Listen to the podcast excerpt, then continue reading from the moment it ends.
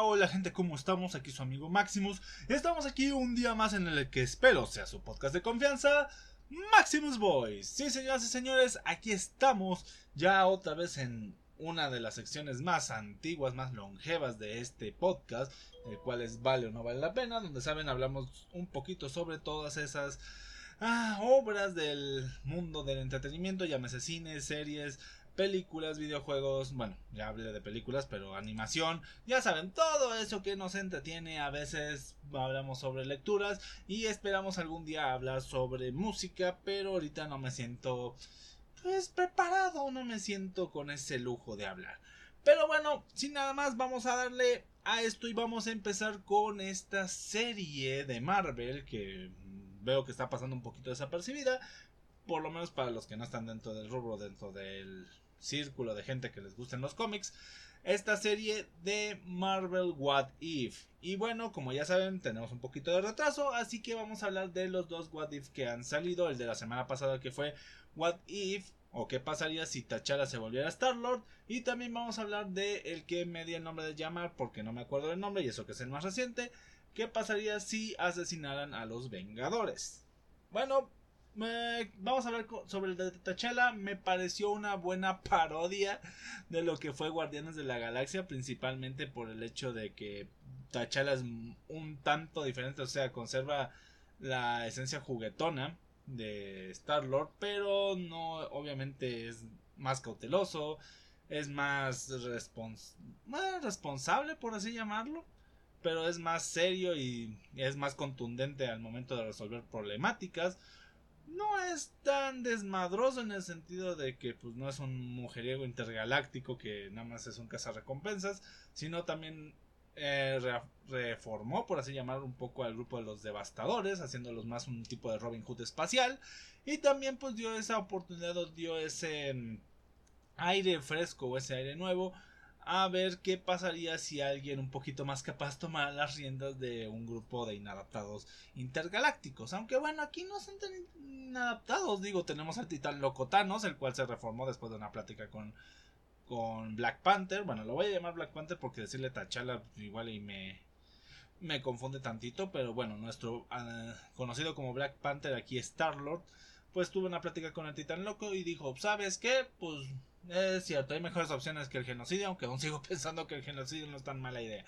Y bueno, hay mucha gente que pensaría eso, tomando en cuenta cómo ve la sociedad hoy en día. Pero ese no es el tema, el tema viene más que nada a relucir con que pues hay un montón de situaciones interesantes como por ejemplo ver a Drax sin estar tan frustrado y con su familia aunque igual teniendo el sentido de ¿cómo decirlo? Belleza intercambiado.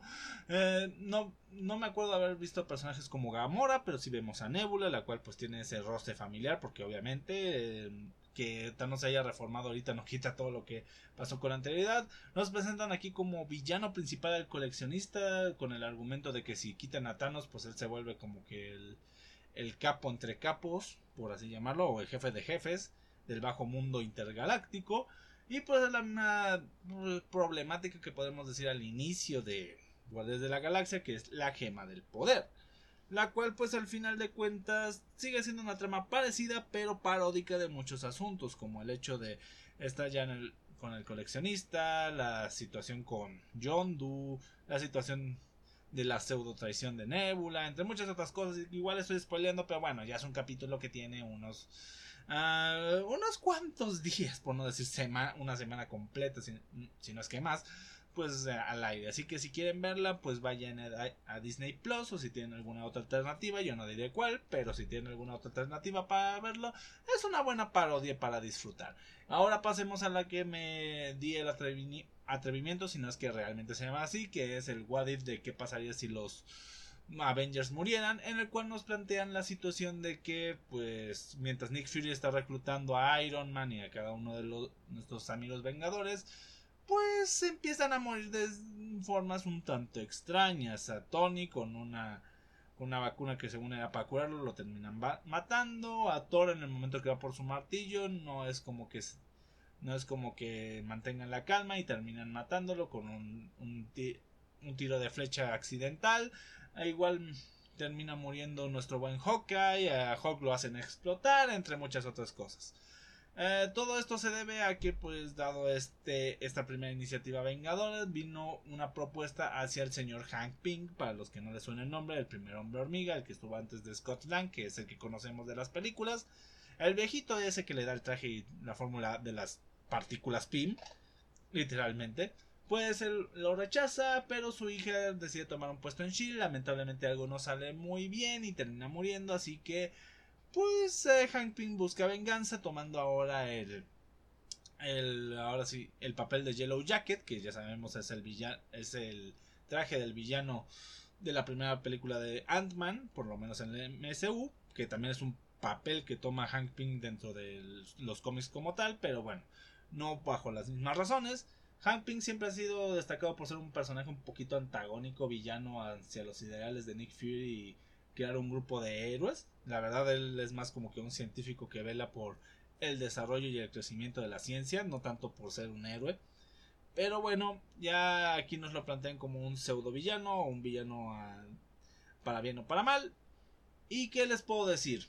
La verdad me gusta la propuesta, creo que de las tres que han sacado es la que tiene la mejor propuesta nueva o que te cuenta una historia un poco más diferente que las anteriores porque las una si sí es una pues técnicamente es una es un giro de 180 grados a qué hubiera pasado si en vez de eh, un enclenque con mucho corazón pero poco ah, pero poca formación se vuelve Capitán América y lo tomara ahora sí que una mujer más preparada pero ahora en vez del problema de ser un enclenque que poco formado tenemos la cuestión de pues, la desigualdad de género y por el otro lado nada más es como que una versión paródica de que hubiera pasado si alguien más capaz hubiera tomado el manto de Star Lord y aquí pues sí es un poco diferente porque nos agarran la historia cómo hubiera sido la historia si alguien vengativo se enterara del proyecto y hubiera empezado a deshacer la esperanza y los sueños de del señor se me fue Nick Fury de generar un grupo que nos pudiera defender ante grandes amenazas como la que sería Loki que por cierto sale en este episodio me parece interesante me parece que es una buena una buena vía para darle forma a todos estos asuntos y si tienen la oportunidad de verlo, pues véanlo. La verdad, todos estos What If son propuestas interesantes de qué pasaría si las cosas se hubieran dado de una manera muy distinta, narrado por nuestro buen Watu, alias el vigilante que siempre protege a la Tierra.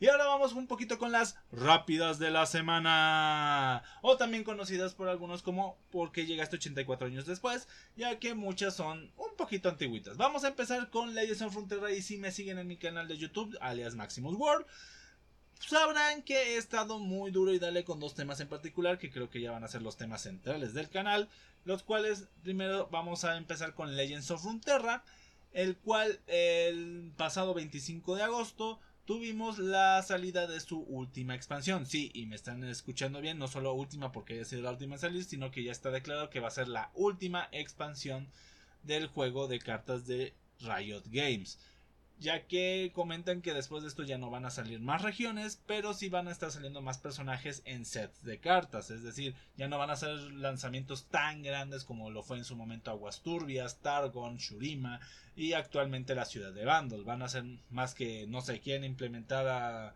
por poner un nombre a Ramus, pues van a meter a Ramus con su set de cartas y ahí vamos a tener cartas nuevas. Eso me hace pensar que pues, cada cierto tiempo, supongo cada mes, dos meses o cosas así, vamos a tener nuevas cartas de nuevos personajes de League of Legends.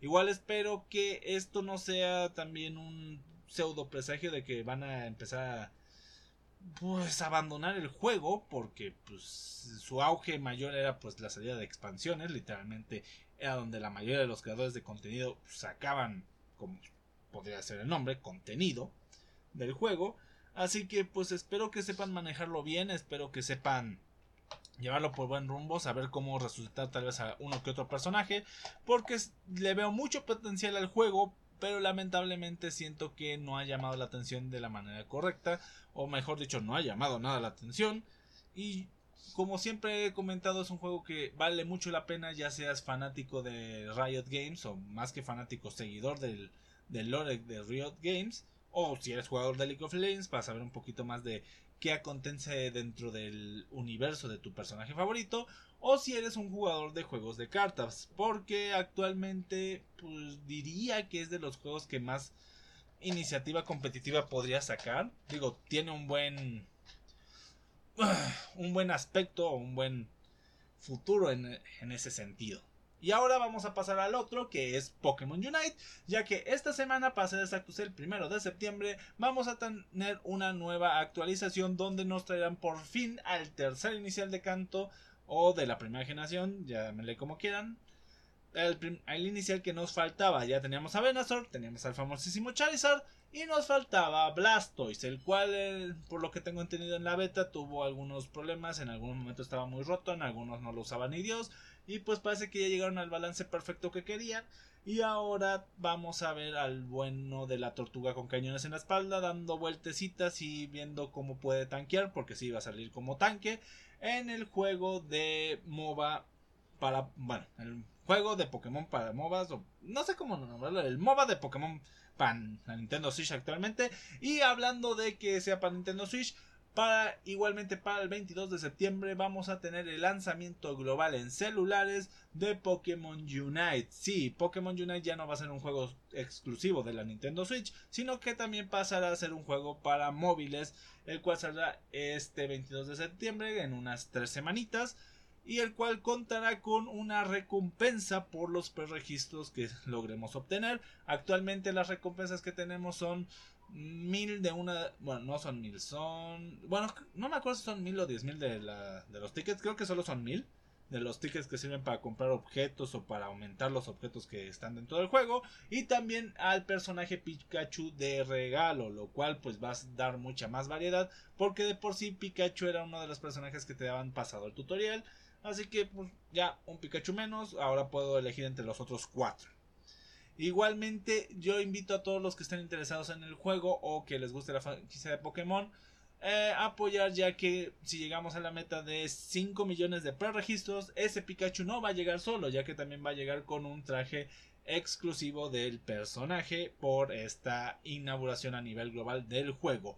Y continuando con Pokémon también tenemos eh, la salida del tráiler de Legend Arceus o Legend Arceus, como quieran pronunciarlo, en el cual nos ponen la premisa de una región de Sino o cuarta generación llevada a un Japón feudal, a un mundo más primitivo, donde los humanos y los Pokémon como tal no se llevaban del todo bien y nos dan pues la premisa también de que de cómo empezó todo esto de la convivencia humano Pokémon, la captura Pokémon, cómo eran algunos Pokémon en la antigüedad, porque nos traen formas regionales, o yo llamaría formas primitivas, porque técnicamente la región es la misma, solo que en épocas antiguas, como pueden ser Pokémon como Braviary, Growlithe, que por cierto, desde de Growlithe ya tengo ganas de ver a Arcanen, para los que no sepan, Arcanen es mi Pokémon favorito, y tengo muchas ganas de ver cómo sería el, el Arcanen de esta Mm, antigua nueva región. Es que antes tenía otro nombre que era la región de Hisui, pero al final es la región de Sino.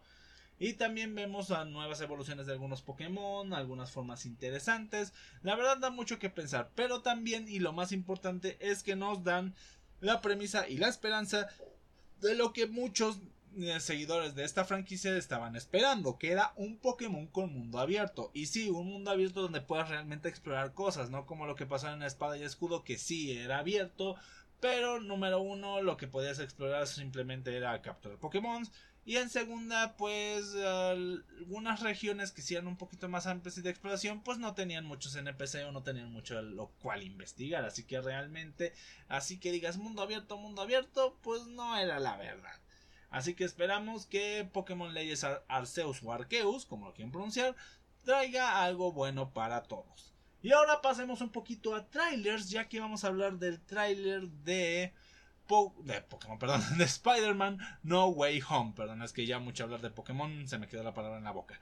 Spider-Man No Way Home es la tercera entrega que vamos a tener por parte del Marvel Cinematic Universe, o conocido popularmente como MCU en el cual pues ya tras lo pasado, bueno, lo pasado sucedido con Misterio en la segunda entrega, la de Far From Home, pues la identidad de Peter Parker queda al descubierto, queda como enemigo público número uno y empezamos a ver pues todas estas... No quiero hablar más porque para eso pueden igual ir al canal de YouTube donde tengo la video reacción, la cual si quieren apoyar pues ahí, ahí les dejo el datito, ahí me pueden buscar como Maximus Word y buscar el video de reaccionando al al, tráiler de Spider-Man No Way Home.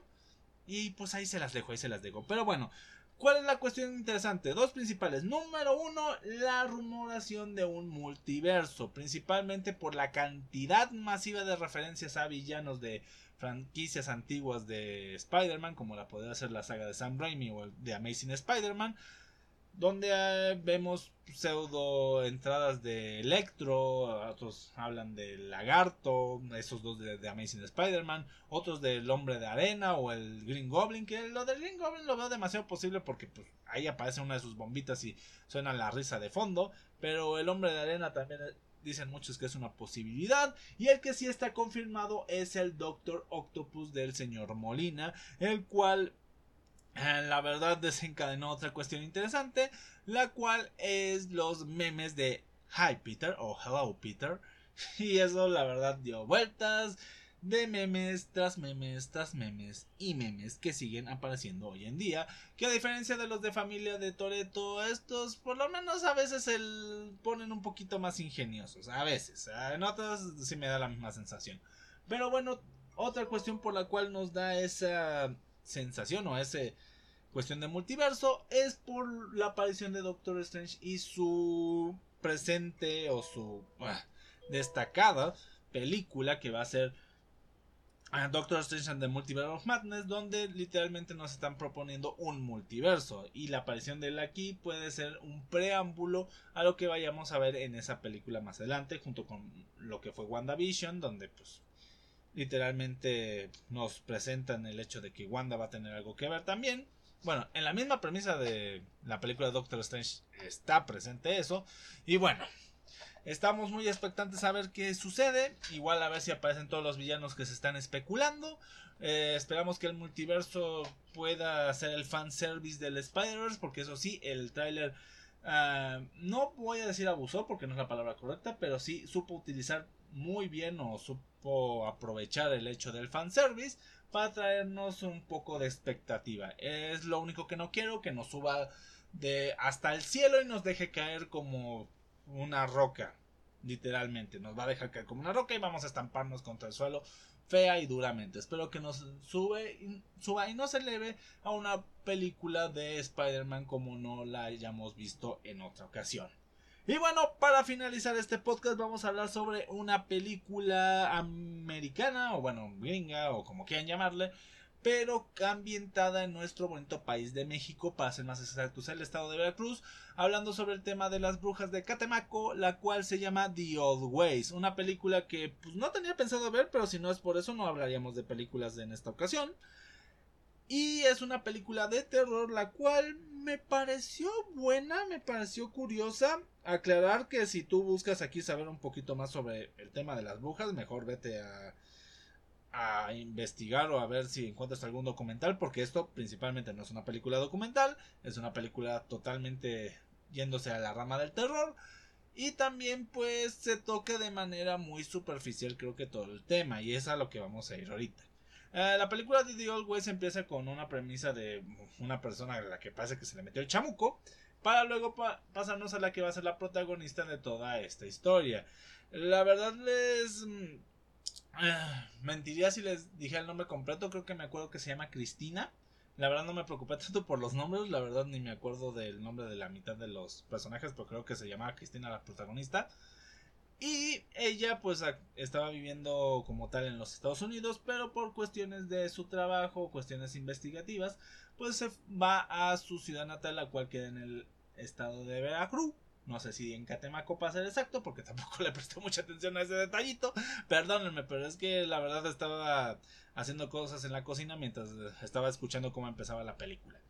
Ven, me perdonan, si no, pues ya, ni modo. La cuestión eh, y lo importante que hay en que se mete a un lugar en el cual estaba pseudo prohibido entrar porque pues ahí había mucha cuestión de los demonios, de los espíritus. Y entra, se desmaya y termina apareciendo dentro de una casa con la que vendría a ser una bruja de las de Catemaco, las famosísimas brujas de Catemaco que sirven pues para la limpia, quitar las impurezas y todo eso. Bueno, eh, no quiero hacer más em, contexto de lo que pasa porque siento que voy a sacar spoilers. Siempre me pasa que quiero ser un poquito más detallista y termino hablando de cosas que no. Así que vamos a ser concretos. La película creo que cumple muy bien la parte de terror. Yo soy una persona asustadiza, eso debo admitirlo, por eso no veo tantas películas de horror, terror, suspenso, como quieran llamarle. Pero debo admitir que este sí fue uno genuino. O sea, no fue como los otros que nada más me salía el monito y era, ay, uh, ay, que me asusta. No, sí, había situaciones en las cuales sí, el mono asustaba y sí, a veces salía de manera imprevista, pero tenía el porqué. O sea, no simplemente era de, te pongo el silencio en off y de repente, pues no, no, no, era así el asunto. Sí era un poquito más elaborado. Sí le, sí supieron aprovechar esa cuestión. Lo único que sí voy a recomendar y no me pareció del todo fue eh, la adaptación por el al doblaje. ¿A qué me refiero con adaptación al doblaje? Bueno, hay muchas escenas que obviamente al ser una película creada en Estados Unidos, los personajes a veces hablan en inglés y los personajes de la bruja y su asistente hablan en español. Por lo tanto, está esa como que barrera del idioma de pues no no entender qué dice uno en español y no entender qué dice el otro en inglés y pues hay un traductor. Ese tipo de escenas en español no supieron adaptarlas bien y pues como que te quedas de ¿cómo es que no está entendiendo si yo escucho a ambos hablar en español y no hay como que tal un acento o algo para que digas o mínimo no lo entiendo? O lo hubieran puesto a hablar mínimamente en alguna lengua indígena, no que literalmente se escucha el español. O sea, como que se pierde un poquito ahí la magia, así que siento que agarra más fuerza si la ves en inglés. Hay mucha gente que le va a interesar por el tema de las brujas y déjenme decirles que se toma de un se toca de una forma muy superficial, es como si a ver si ver la película del exorcismo te quisieras adentrar o quisieras saber más del mundo de los exorcistas, que no no vas a saber mucho, simplemente pues es como que el medio para llegar a la historia que quieren contar, donde es esta chica que pues no cree, que no creía o que se fue del lugar pues para no creer en esas tontadas o en ese momento pensaban que eran tontadas y ahora se ve envuelta en un mundo en el cual pues no le va a quedar de otra que ceder porque sí tiene una de esas cosas que pensaban que eran tontas dentro de sí. Y bueno, o bueno, eso es lo que ellos piensan, igual y puede ser que no y toda la trama está, bueno, la, el primer tercio de la película está en esa cuestión de si tendrá o no tendrá, o sea, esta gente está loca o ella es la loca, o no sabemos muy bien lo que pasa ahí hasta ya ha pasado esa primera, tercera parte de la película, o esos primeros 30 minutos de película ya empiezas como a ver que sí puede ser que haya algo ahí adentro, o solo está ilusionando, porque igual y le metieron una buena, un buen chupiril y ahí quedó. Pero bueno, si recomiendo no, eh, The Old Ways, también conocida como las formas antiguas, pues diría que está bien.